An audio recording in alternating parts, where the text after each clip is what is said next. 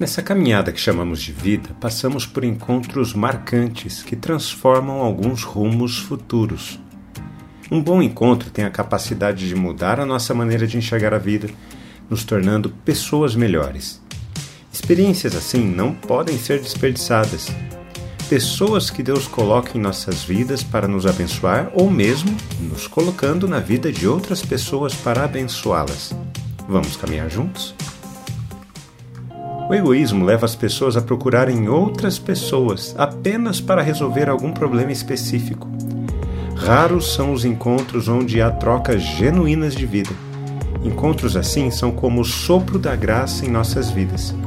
De maneira geral, o pecado, a partir da ativação do egoísmo no coração humano, conduz as pessoas a usarem umas às outras. É triste, porém verdadeiro. Muitos de nós já nos sentimos usados. Pior ainda, muitos de nós já usamos pessoas. Movidos por nosso egoísmo pecaminoso, nos aproximamos de pessoas apenas enquanto elas puderem nos dar algo em troca. A partir do momento em que essas pessoas não servirem mais aos nossos objetivos, descartamos elas. Essa é uma das razões de muita gente estar machucada na vida.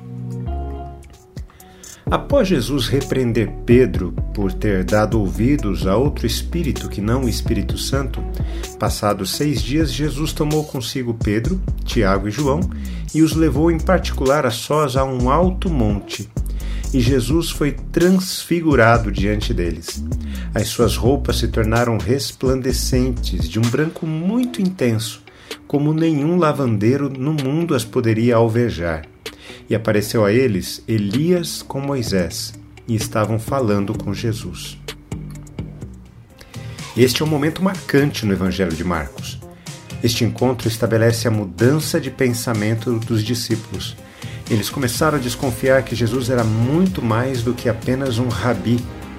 Pedro é um relato muito interessante da humanidade ao mesmo tempo em que ouvir a Deus ao responder que Jesus era o Messias, ele encheu-se de orgulho e quando Jesus disse que haveria de sofrer, Pedro prontamente cedeu à tentação de repreender a Jesus.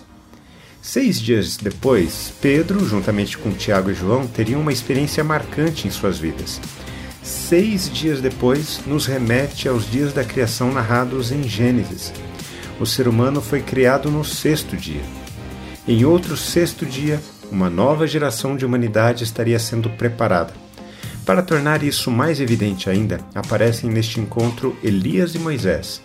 Um simbolizava os profetas e o outro simbolizava a lei. Este encontro sinalizava que a lei e os profetas estavam com Jesus. Essa foi uma visão gloriosa. A expressão a lei e os profetas era uma forma de resumir a religião judaica. Este encontro simbolizará para os três discípulos uma mudança radical em sua forma de interagir com a sua religião. Jesus é maior do que a religião. Quando refletimos na palavra de Deus, precisamos responder a ela. Eu quero orar por mim e por você. Amado Pai, muito obrigado porque Jesus é maior do que a religião. Isso é libertador. Dá-nos essa experiência que Pedro, Tiago e João tiveram de se libertar do pensamento religioso e olharmos para Jesus como ele realmente é, glorioso. Pedimos isso e agradecemos, em nome de Jesus. Amém. Forte abraço a você, meu irmão minha irmã. Espero que você tenha um dia muito abençoado e nos falamos em nosso próximo encontro, está bem? Até lá!